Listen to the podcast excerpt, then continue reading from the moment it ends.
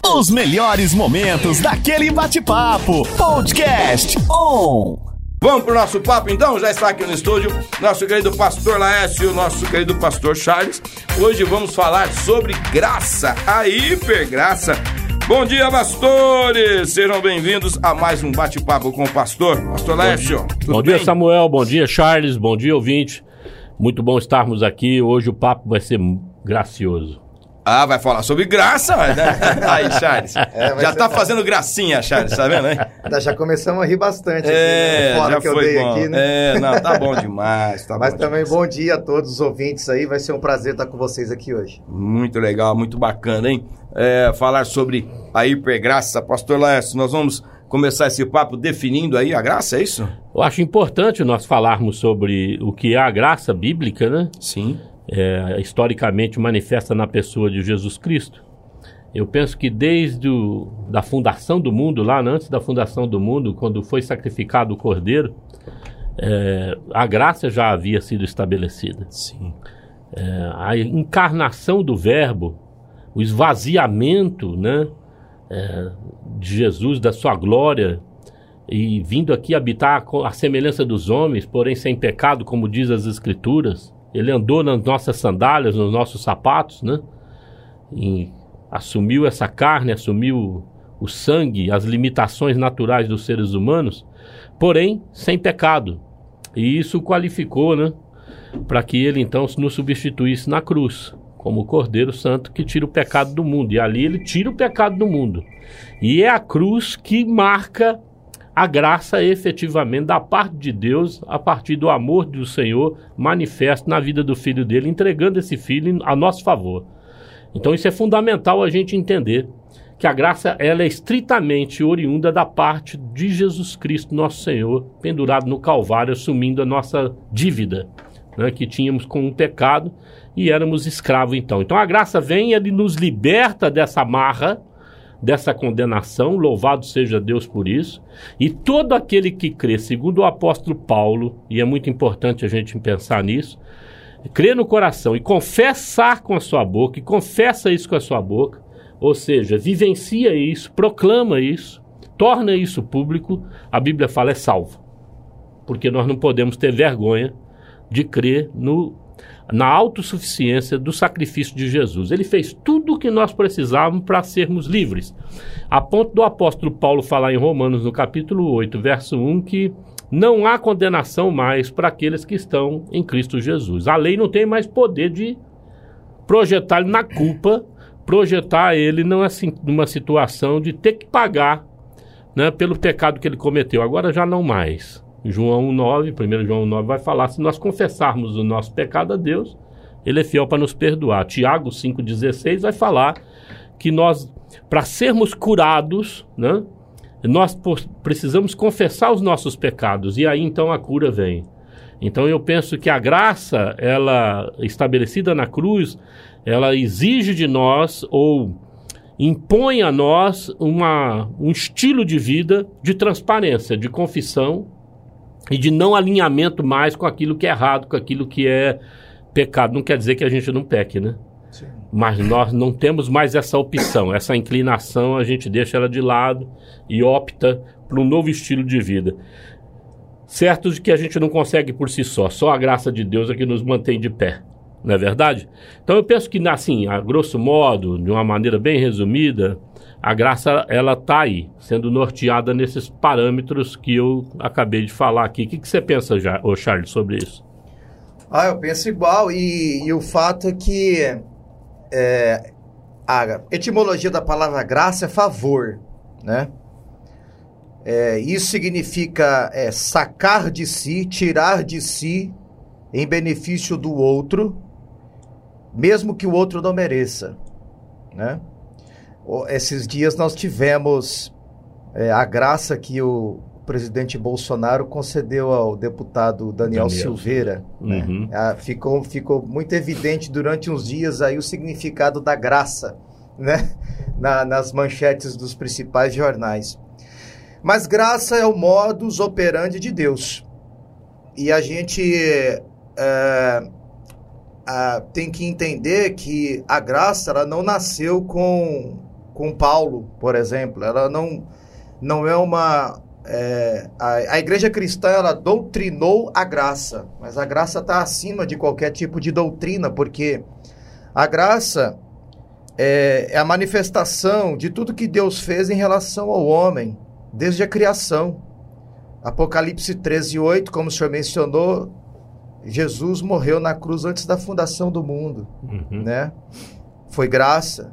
Quando ele disse haja luz, foi graça. Quando ele criou o mundo, foi graça. Quando ele fez a natureza, os luminares, os animais, quando ele levantou do pó o homem, soprou sobre ele o fôlego de vida. Quando o homem ficou de pé e Deus disse: Você pode comer de tudo, é graça. Tudo é graça. Então, assim, é, quando a gente pega o Velho Testamento, Deus deu a lei ah, através de Moisés. É, João, acho que 1,17 diz que a lei veio por meio de Moisés, a graça e a verdade por meio de Jesus Cristo. Jesus é antes de Moisés. Jesus sempre foi. Então a graça sempre esteve presente. Com certeza. Sempre esteve presente. E no Velho Testamento foi a graça que, que trazia salvação também. Porque a lei não pode salvar, nunca pôde salvar. A lei veio para apontar a enfermidade humana, Aliás, ele diz que a lei não aperfeiçoa ninguém. não aperfeiçoa. E, e, e eu sempre e eu sempre interpretei que todos os santos, todos os homens, mulheres salvos no Velho Testamento foram salvos através de Jesus também. Porque Jesus disse: ó, Abraão viu meu dia e se alegrou. É, se você começar a analisar, a- a- todos os santos tiveram a revelação do Cristo e creram.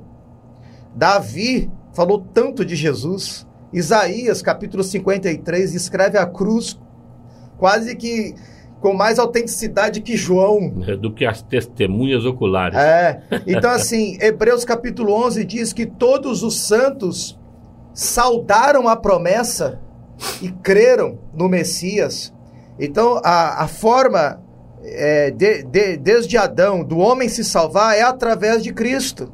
A cruz é só um, ponto que se manifestou historicamente, mas o fato é que ela já estava presente antes da criação do mundo. Apocalipse 13, 8.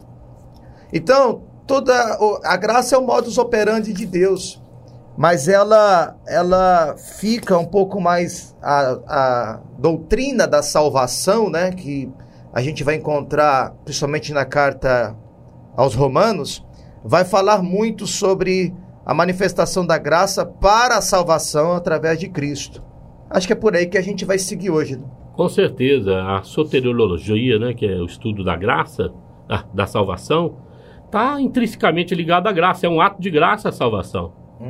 Né? É, algum- alguns dizem assim: espera aí, nós somos salvos pela obra, então aí obra eles confundem com comportamento humano, que é essa, esse viés da hipergraça que eles estão pregando hoje. Então não tem nada a ver com comportamento. Então a graça vem, estabelece a salvação e ponto final. Mas espera, não é bem por aí. Eu acredito que quando a graça é estabelecida sobre a vida de um homem, ela transforma esse homem. Eu creio numa graça transformadora. Se não houver transformação da velha criatura para a nova criatura, nós temos um problema aqui. Sim. Temos um problema. Me parece que a graça não alcançou esse cara. Não está sobre a vida desse, desse, dessa pessoa. Porque não tem transformação. Então eu vejo que a graça, onde ela é estabelecida, há uma transformação efetiva. Sim. Não só da pessoa, como também do contexto onde ela vive, da sua família, do seu trabalho. Então tudo que ele faz agora, ele faz na ótica da graça. Desse favor que ele recebeu, então ele faz para Deus. Né? É, a- a- a- nesse sentido que o senhor está falando, a graça, ela é o meio pelo qual Deus transforma e salva o homem. É um ato de Deus para com o pecador, né? E a gente tem é, muita, muita confusão sobre esse assunto. Por exemplo, a maior parte da igreja hoje, é, ela segue uma linha arminiana, né? que já foi considerada uma heresia já. E eu, eu não gosto dessa linha de pensamento teológico, porque fundamenta a salvação na decisão do homem. É como se o homem pudesse ajoelhar e, e agradecer pela sua salvação, mas não a Deus, mas a si próprio, porque foi ele que tomou a decisão, né? Eu não acredito nisso. E também a gente tem o extremismo do calvinismo, né? Onde o homem é um fantoche. O homem não tem poder nenhum, não, não é um ser que é atropelado por Deus, pela graça de Deus, né?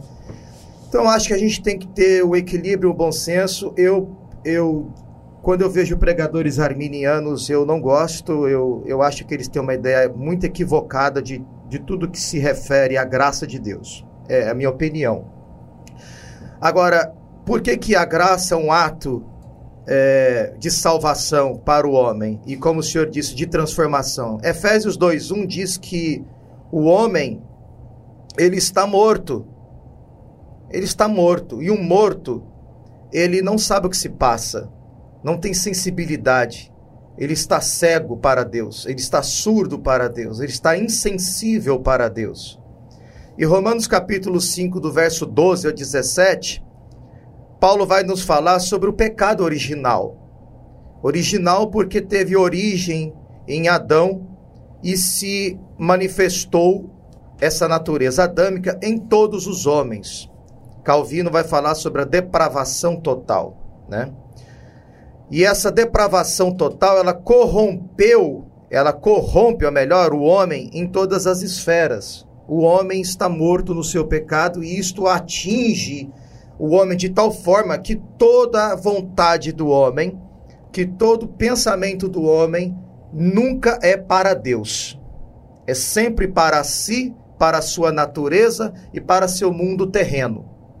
Então é impossível ao homem, por si próprio, encontrar Deus. Porque ele não tem essa disposição a Bíblia é bem clara em dizer, eles, eh, o homem é, nasce com o pecado adâmico, com o pecado original, com a depravação total e ele está morto.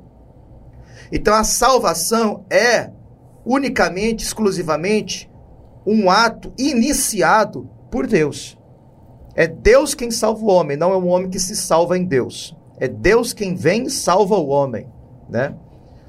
Então o próprio Jesus diz que ninguém pode ir até ele se não for é, pela mão poderosa do Pai. É o, o Espírito quem convence o homem do pecado, do juízo e da justiça. Então, para o homem ser salvo, ele precisa receber de Deus a revelação. Precisa receber de Deus a revelação que Cristo é o Senhor. E quando ele recebe esta revelação, a graça o inunda de tal forma que de morto ele passa a estar vivo para Deus. Ele nasce da água e do espírito. Ele recebe uma nova natureza. E esta nova natureza desperta no homem um desejo de uma vida nova, longe do pecado, longe do egoísmo, longe da carnalidade. Isso significa que ele não vai mais pecar? Obviamente que não. Mas ele agora vai entrar num processo de perfectibilidade, ou seja, é um processo que de, de glória em glória ele vai se tornando a imagem de Cristo. E também é um ato de graça. Tudo é, né? Tudo é graça. Tudo é ato de graça. Então, o querer e o efetuar vem do Senhor, diz Paulo em, em Filipenses. Então, é, o que eu quero em Deus, foi Deus que gerou esse querer em mim. E o que eu efetuo em Deus, foi Deus que me deu a capacidade de efetuar nele. 1 Coríntios 4, 7 diz assim: O que é que tu tens que não tenhas recebido? Tudo que tu tens, você tem porque recebeu. Né? Se, não, se você não tivesse recebido, não teria. Tudo é a graça de Deus. Mas hoje, não sei se você já quer entrar nesse assunto, não, existem as, as distorções, né? É, até esse termo hipergraça, eu acho que ele é mal usado. Eu acho que poderia ser uma graça distorcida mesmo, ou uma graça barata, conforme a gente estava falando aqui, porque a graça é hiper. É.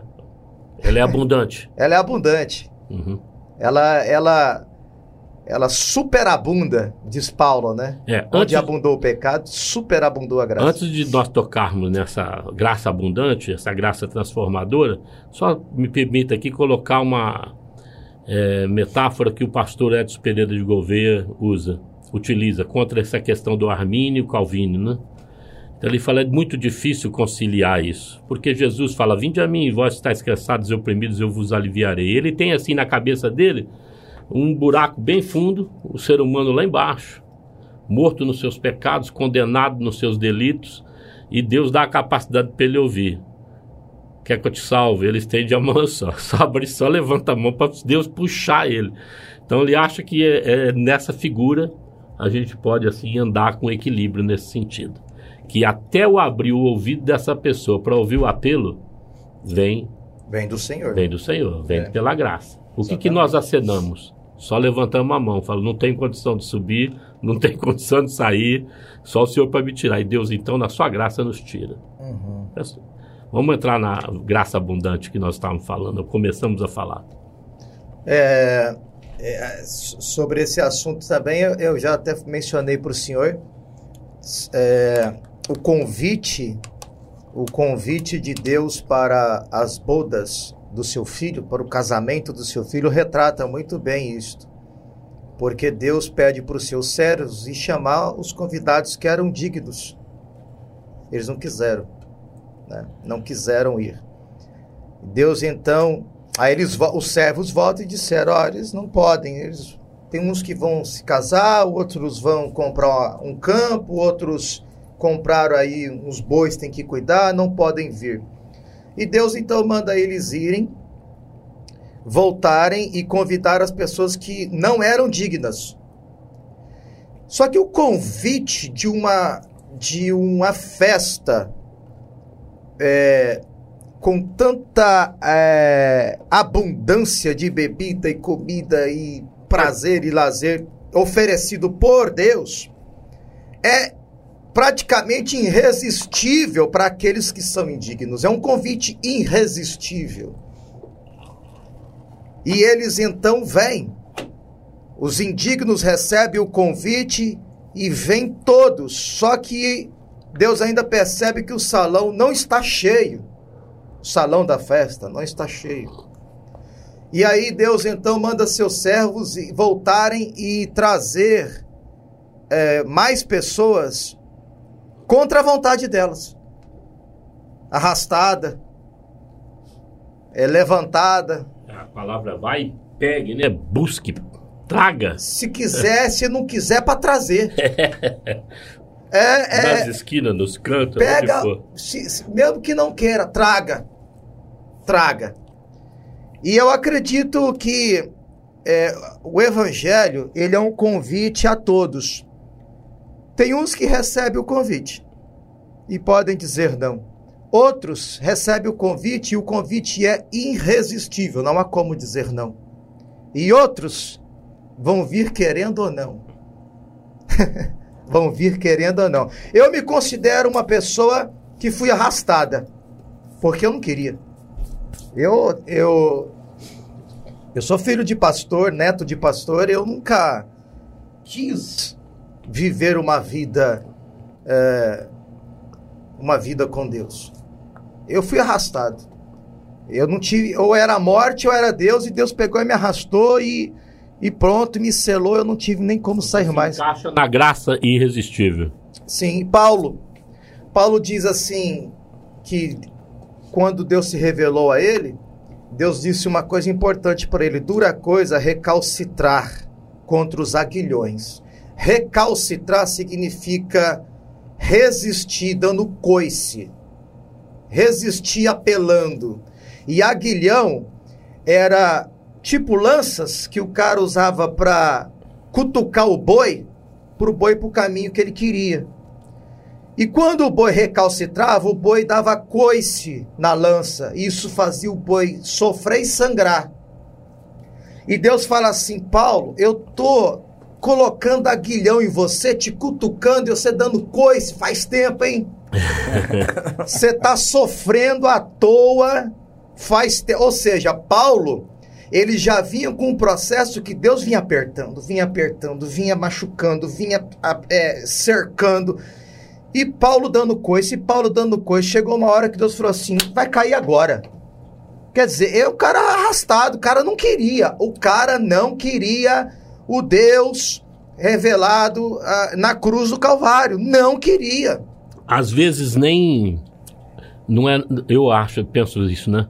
Nem um, um ato consciente, mas a dominação do meio em que ele vive e a mente tão enclausurada num determinado segmento de doutrina, como Paulo era, o cegava, a ponto dele não conseguir alinhar-se aquilo que, é que, a graça de Deus estava mostrando para ele. É. É, então eu penso que excepcionalmente Paulo se encaixa nesse aspecto. Você talvez não, porque estava em outra outra esfera, né? Já conhecia a palavra. Mas tal. era uma resistência também fenomenal da minha parte. Então, eu eu, eu recalcitrei que, demais, é. eu sangrei demais. Eu, eu penso que uh, o que o Charles está tá falando né, tem muito a ver com também a questão do livre-arbítrio, que também é um assunto, né? Uh, de certa forma polêmico, esse é polêmico, é né? Essa é a minha opinião. E aí vai entrar, vai entrar o Calvino, vai entrar o Armínio e vai entrar ainda tantos índios no meio aí, né? Mas é, é interessante a, a, questão do Paulo porque é, o, o, o, apóstolo, é, antes né, de ser apóstolo, né, o Saulo, ele é, estava, como o pastor S falou, né, crendo no que a lei propunha, né? Então a relação dele era muito baseada né, é, no que a lei propunha. E é interessante que quando ele fala sobre a graça, como você disse em Romanos 5, aí então o entendimento de Paulo é outro, né, a partir do encontro que ele teve com Jesus. E é legal porque Romanos 5, no final, ele está dizendo no verso 20: A lei foi introduzida para que a transgressão fosse ressaltada. Mas onde aumentou o pecado, transbordou a graça. Aí ele fala: a fim de que, assim como o pecado reinou na morte, também a graça reine pela justiça para conceder vida eterna mediante Jesus Cristo nosso Senhor. Mudou o entendimento, né? Total. E a gente vai falar daqui a pouquinho então sobre as distorções, e aí Romanos 6 ele vem falando sobre essa má interpretação que aqueles ouvintes tiveram sobre o que é a graça e que é o que acontece também na igreja hoje. Está havendo uma má interpretação do que realmente significa a graça de Deus, né? Mas aí, a hora que entrar nas distorções, a gente vai para Romanos 6, né?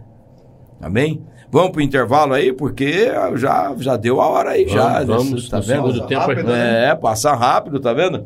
E, e, pastor, assim, você abre o microfone, o cara prega mesmo, irmão. Aí a coisa vai, vai. sério aí, né? Que benção. Vamos pro intervalo? É rapidinho. Você continua ligado com a gente. Deixa eu ver se tem alguém aqui no zap. Aqui o Charles mandou uma mensagem lá no zap. É, tem gente aqui mandando alô, mandando bom dia. A gente já vai voltar então no WhatsApp depois do intervalo, tá bom? Você continua ligadinho com a gente, é muito rápido, a gente vai e já volta. On Web Rádio, tá todo mundo ligado agora, 11 horas 32 minutos. Bom dia.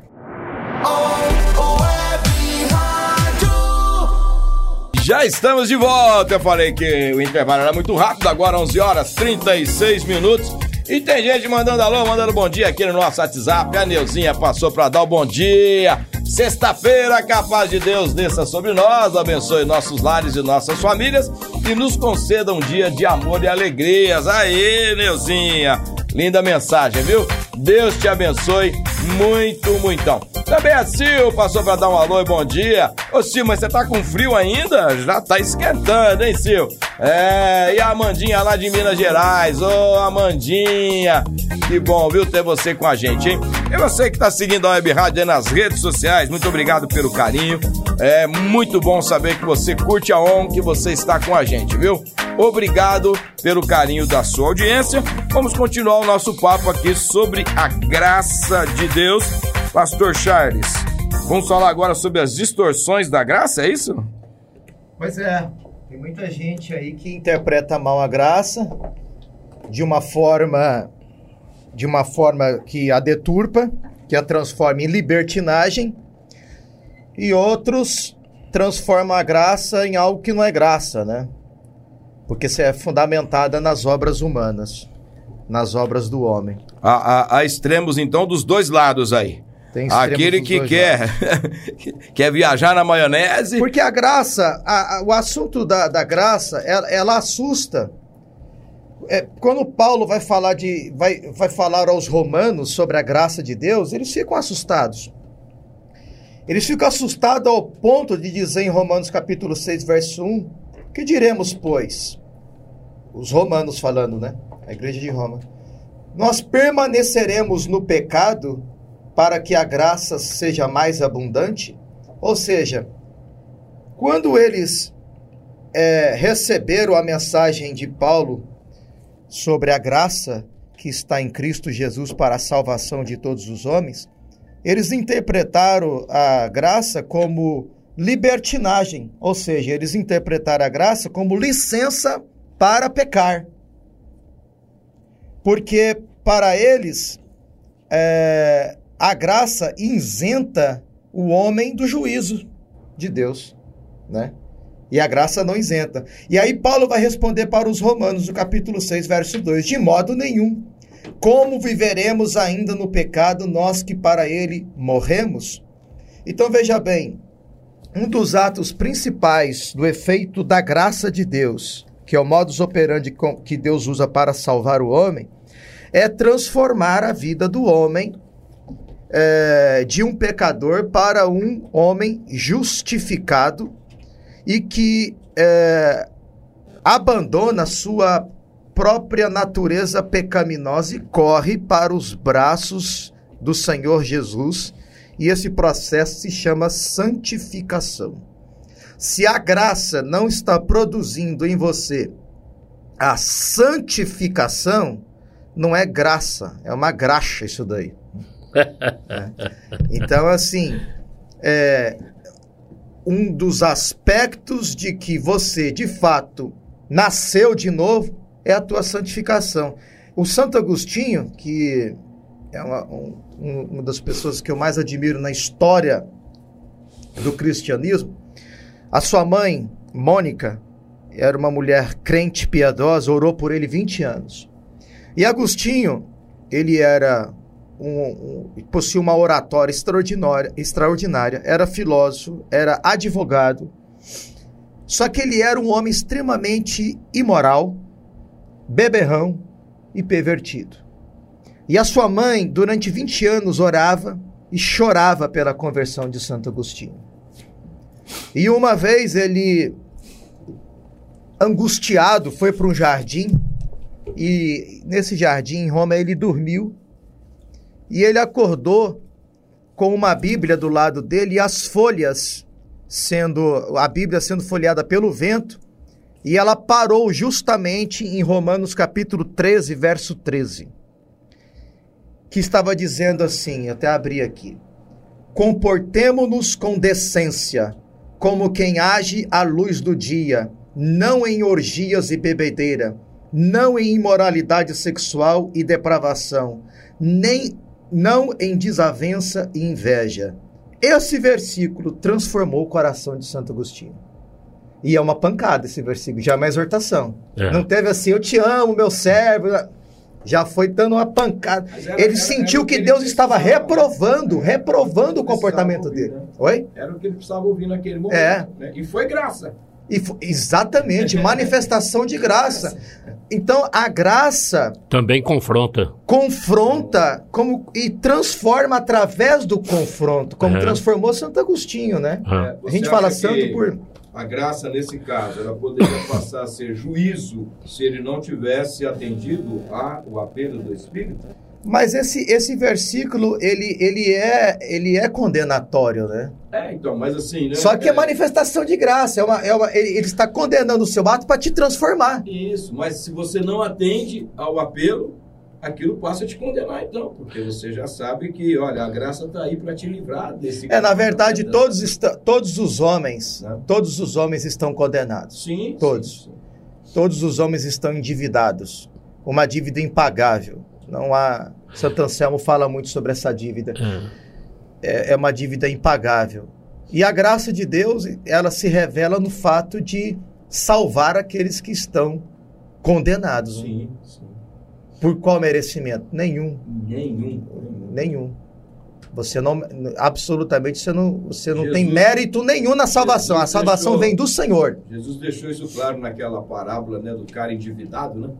Exatamente. dívida que ele não tinha condições de pagar, né? E aí ele clama e é totalmente perdoado da sua dívida. né? Exatamente. Mas não entendeu a graça, porque depois ele vai cobrar o cara que devia a ele. É. Mas a gente vive isso, né? Gente, Porque a graça que a gente recebe de Deus, a gente transforma muitas vezes em lei na vida do próximo. Isso, isso. É. É uma A gente- a gente que você estava falando é. de alguns, né? Que, A gente transforma, às vezes, ambientes de igreja em ambientes de condenação. Estava falando com o pastor Laércio. Mas essa não foi uma discussão da igreja do primeiro século, quando eles queriam, né, os judaizantes queriam impor né, a, os de Antioquia, aos gentios, é, algumas práticas da lei, agregando ali então a salvação? Foi uma boa discussão, né, naquele primeiro Gálatas é, um, é uma carta de Paulo é, libertadora, né? Porque ele vai dizer que é, ele vai condenar o cristianismo é, fundamentado no judaísmo, né? É. Com práticas judaicas como a circuncisão, a guarda do sábado, a- o cerimonialismo através da- de alimentos. Então, é, é, Paulo vai dizer aos Gálatas que quem está em Cristo está liberto, né? Foi para isso que Cristo nos libertou, né? E ele vai falar sobre as obras da carne e o fruto do Espírito. E quem recebe o Espírito Santo vai produzir o fruto do Espírito e vai combater as obras da carne Sim. né? Ele deixa isso claro. E, e é uma libertação total de tudo aquilo que envolvia a lei e o judaísmo. E ele vai falar em Colossenses 2,14 que Jesus, na sua morte, ele rasga o escrito de dívida que pesava contra nós. E que, que, que escrito de dívida era esse? A lei. Porque a lei nos torna devedores. Representado até no. Quando Deus rasga o, O véu. o véu do alto a baixo, né, na morte de Cristo. É. Ou seja, esse véu já não existe mais. E nos dá acesso, segundo Hebreus, ao trono da graça. Do trono da graça. Ao trono da graça. A graça É. está sempre em evidência total, né? É. Como eu disse, é o modus operandi de Deus. Né? Só tocando no assunto que Samuel enfatizou, ele não atrairia o juízo? Eu não vejo assim na palavra, infelizmente vejo na prática, nós mesmos no passado fomos gerados é, nessa ideia dentro da igreja de relacionamentos aí ou interpessoais, aonde uma pessoa peca, erra e nós execramos ela em função do fato. A graça não é assim. Se você não ouve a Deus naquele determinado momento, Deus não vem com juízo sobre você. Ele deixa você colher os frutos da sua decisão. Isso não é um juízo de Deus, isso é uma pedagogia Uma de Deus. né? É, É algo que Deus usa para te ensinar. para te ensinar. Então, o Carlos Queiroz fala muito isso. Ele gosta de ver assim quando as pessoas são mais difíceis, como Deus trata com elas, permitindo com que elas experimentem as consequências das suas atitudes inconsequentes, vamos dizer assim, ou irresponsáveis, ou então não atenta àquilo que o Espírito já revelou a ela. Então ele diz que o Senhor vai ensinando a pessoa como é duro, como o Charles citou aqui, recalcitrar contra o aguilhão. Cara, você tem um caminho melhor para você, por que, que você vai ficar aí? Ele vai acabar dentro do chiqueiro e despertado lá, ele falou, poxa, eu sou tratado melhor, ele volta e o pai tá lá esperando ele. O sofrimento Mas transforma. é, mas é Transforma. interessante, né? Não, Jesus, a Bíblia fala, foi aperfeiçoado através do sofrimento. E Hebreus diz que você tem que interpretar é, é, as consequências do seu pecado, dos seus atos, como disciplina de Deus. Né? Uhum. E, mas é disciplina na ótica que o senhor ensinou, que É. o senhor disse agora, pedagógica. Pedagógica, não condenatória. A É, pedagogia da, da graça, ah, me parece que ela foi uma constante na vida do apóstolo Paulo, né? Porque ele Quando- entendeu muito sobre ela. é, e, e quando ah, o Ananias resiste ir visitá-lo, né? Pra, então Deus fala para ir lá para orar por ele, ele fala não vou não, esse camarada aí. Aí qual é a resposta? Deus fala assim, vai porque eu vou mostrar pelo quanto importa Sofrer. sofrer pelo meu nome. Ou seja, ele foi salvo pela graça, mas ele teria sofrimentos por conta da graça que o salvou, né? Nesse ministério.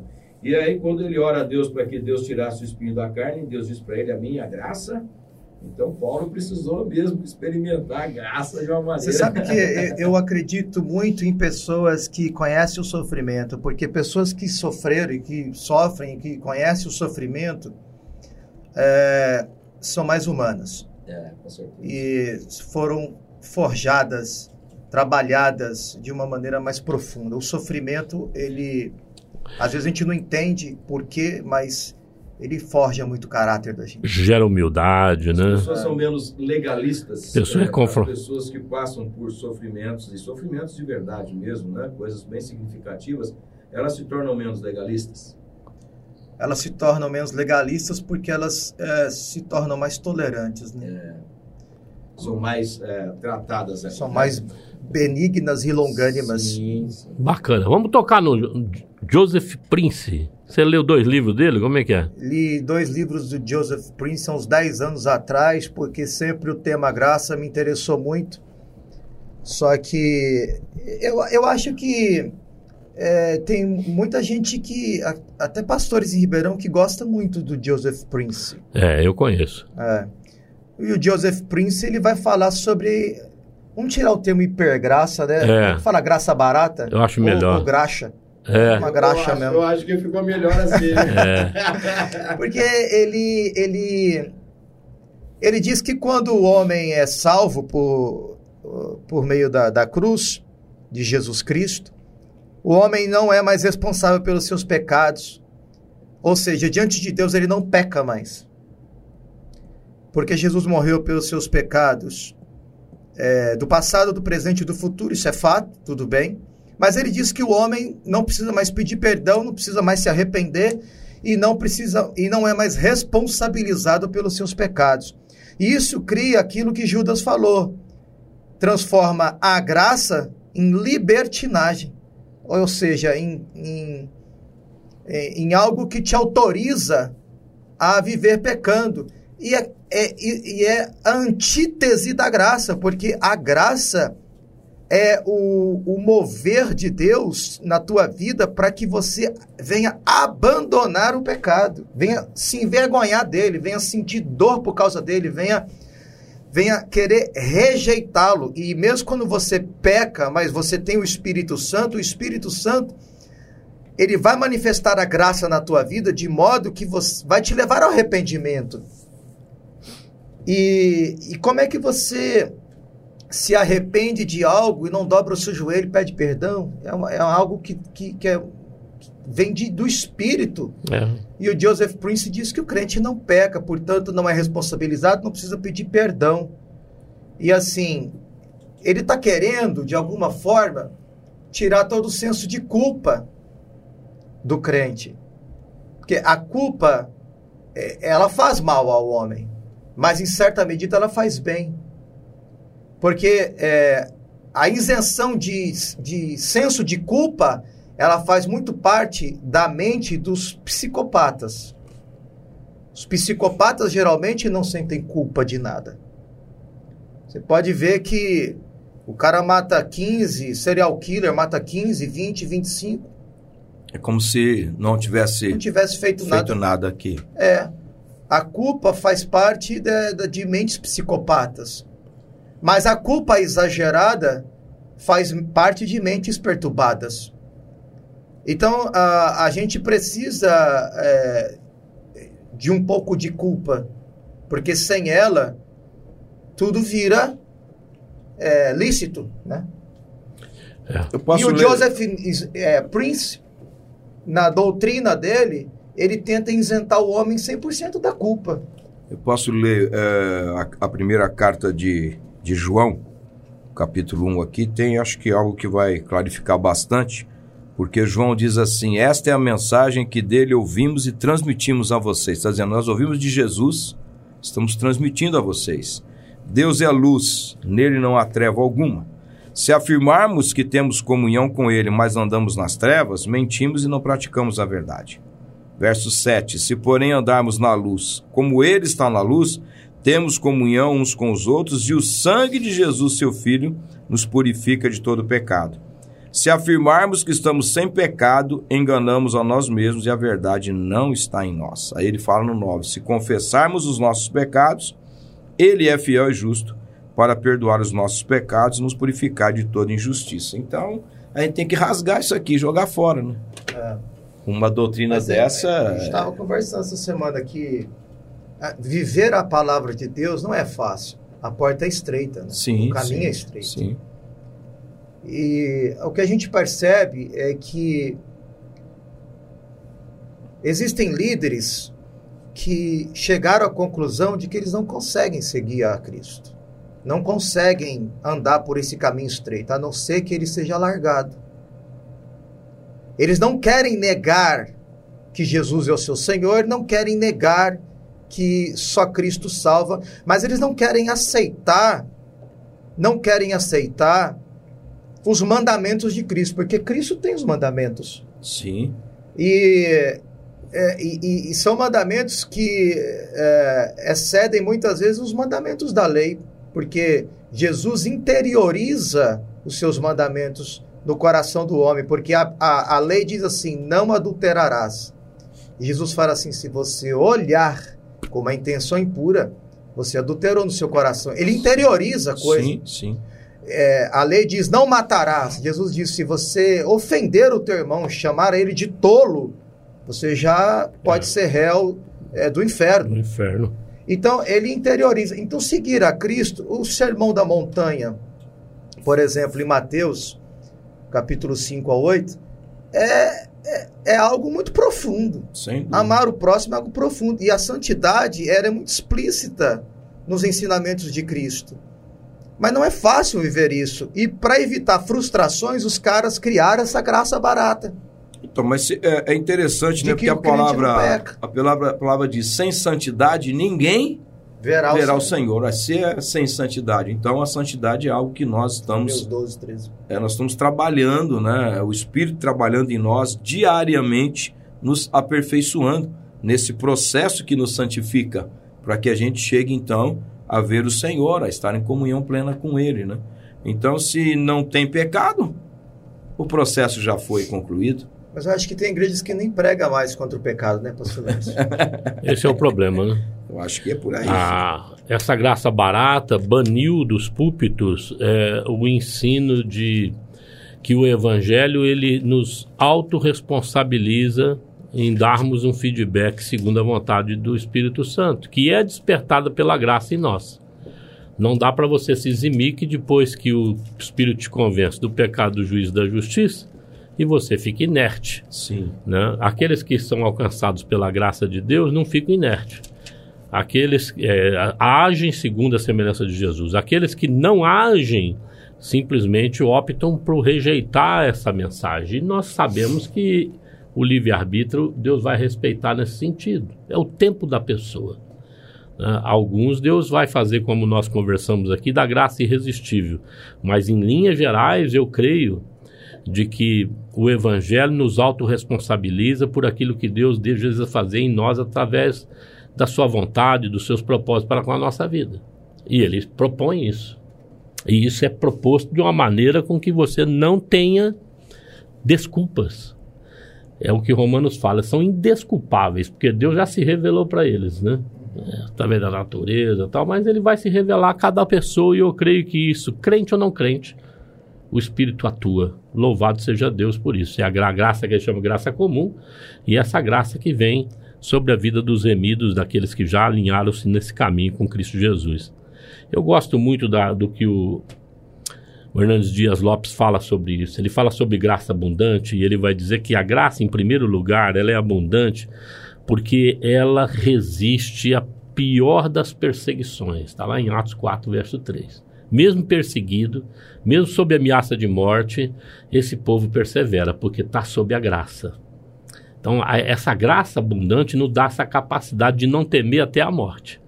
Né? Porque nós sabemos que a graça está sobre nós e ela nos dá essa ousadia. Em segundo lugar, ele fala que a graça é manifestada no ousado testemunho do Evangelho, da palavra, Atos 4, 8. Em terceiro, ele vai falar que essa graça demonstra uma fervorosa ação do homem salvo, homem remido, homem que vive sobre essa graça em direção àquilo que é missão, aquilo que Deus determinou para ele. Ele age, ele não é passivo.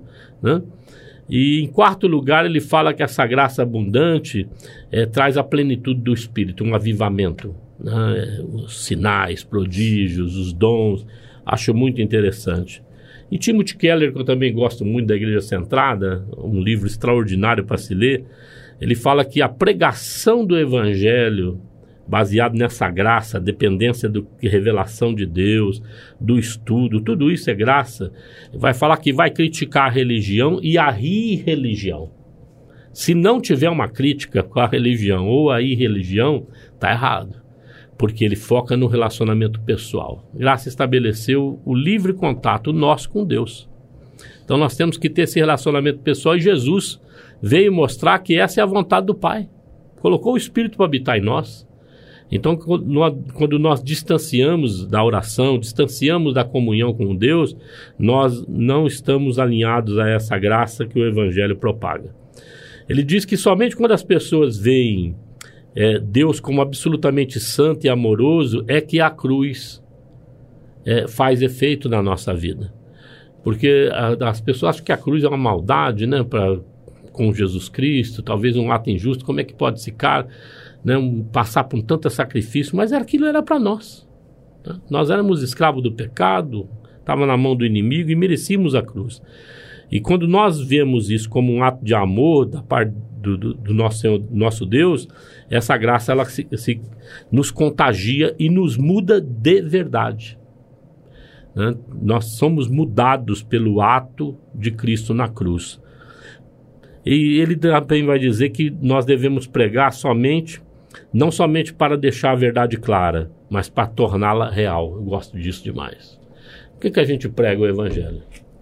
É só para convencer as pessoas? Agora nós vivemos, né? nós mostramos isso na realidade, como isso pode ser praticado, como isso pode mudar efetivamente a sua vida, os seus relacionamentos e o seu ir e vir.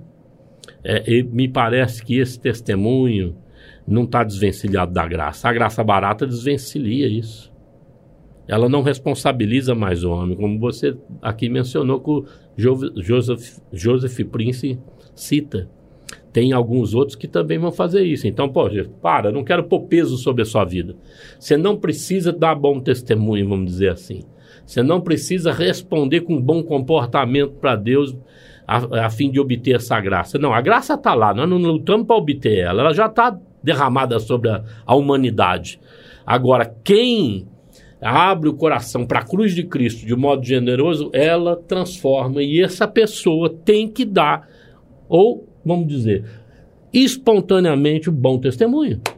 Não que ela é obrigada, condicionada, não é uma lei, mas é um, um ato de graça que fala dentro de ti. E Deus respeita quando você fala não. Como Samuel disse aqui, que eu, eu trouxe uma, uma interpretação minha, pr própria minha, né? De que Deus não vai vir com juízo sobre mim, mas eu já neguei algumas vezes que Deus falou com o meu coração. Falei, não, pai, eu não vou.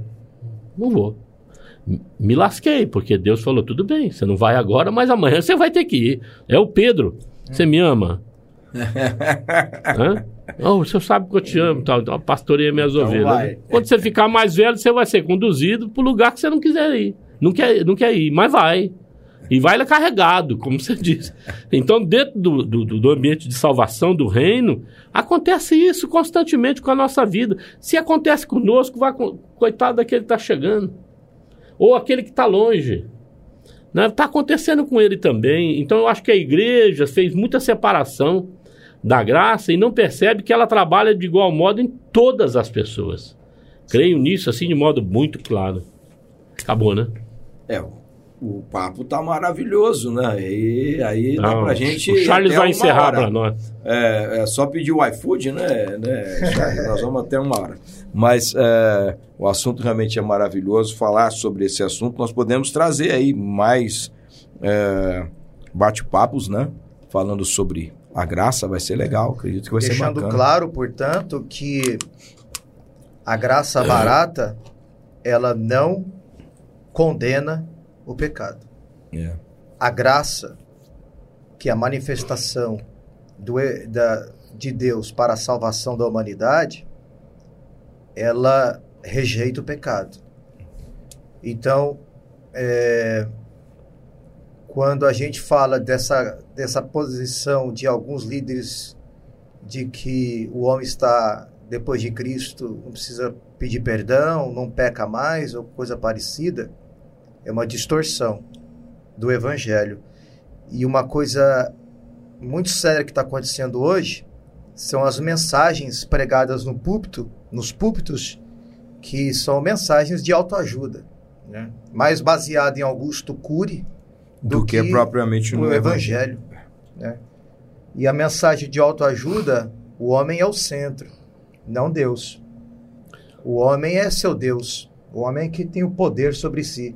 E tem muita gente fazendo sucesso aí na internet e algumas igrejas lotando só com esse tipo de mensagem. Nossa, E ela mensagem não bate no pecado. Baseado em coach também. É, coach. Mas hoje tem muito pastor coach. Uhum. É, tem pastor hoje que é mais coach do que pastor. Não, não tem evangelho. É, não tem evangelho. Tem só mensagens motivacionais. É. E eu, eu posso citar vários nomes aqui. Não, não cita não. Deixa quieto. Podemos Que- fazer. Queira eh, Deus que eles ouçam esse bate-papo e deixe de ser coach, né? Semanas. eh, Ou Porque dá dinheiro isso aí, pastor. dá muito Dá muito dinheiro. E atrai famoso, atrai empresário, É. atrai todo mundo. Porque Atrai a porta seguidores. É larga, a porta é larga. Bem larga. É. Mas muito larga. Historinhas de- gostosas de ouvir. É. Frases de efeito. eu gosto da E a- frase. o evangelho não é assim. Eu gosto da frase do o pastor Carlito Paz, ele diz que a salvação, ela é realmente pela graça, ela é de graça, mas vai custar tudo que nós temos. Então, é toda a nossa vida, né? Então, eu acho que é muito importante as pessoas terem esse entendimento aí. Amém? Amém. Encerra pra gente com uma, uma oração aí, por favor, Charles. Vamos. Senhor nosso Deus, nosso Pai, nós te agradecemos por esse Obrigado, rico Jesus. momento Obrigado. e por toda a graça que o Senhor derramou sobre nós para falarmos sobre Te graça. louvamos, Jesus. E que o Senhor Deus abençoe todos os nossos ouvintes. Amém. E que de alguma maneira tudo que foi falado aqui possa trazer edi- edificação, transformação a nós e a todos os que nos ouviram. Amém. Obrigado, em o nome de Jesus. Amém. Amém. Amém. Benção de Deus. Esse foi mais um bate-papo com o pastor, pastor Lécio Galvão, pastor Charles, falando sobre a graça. Como nós já dissemos aqui, eh, mudamos, não é a hipergraça, né? É a supergraça, é a graça abundante. Que essa graça seja derramada sobre você, sobre a sua vida, sua casa e tudo que você faz. Bom, nós vamos ficando por aqui, mas a programação não para, tá chegando aí o Sem Parar, uma hora só de música pra você. On Web Rádio, tá todo mundo ligado, Deus te abençoe e até o próximo bate-papo com o pastor. Você ouviu Podcast On.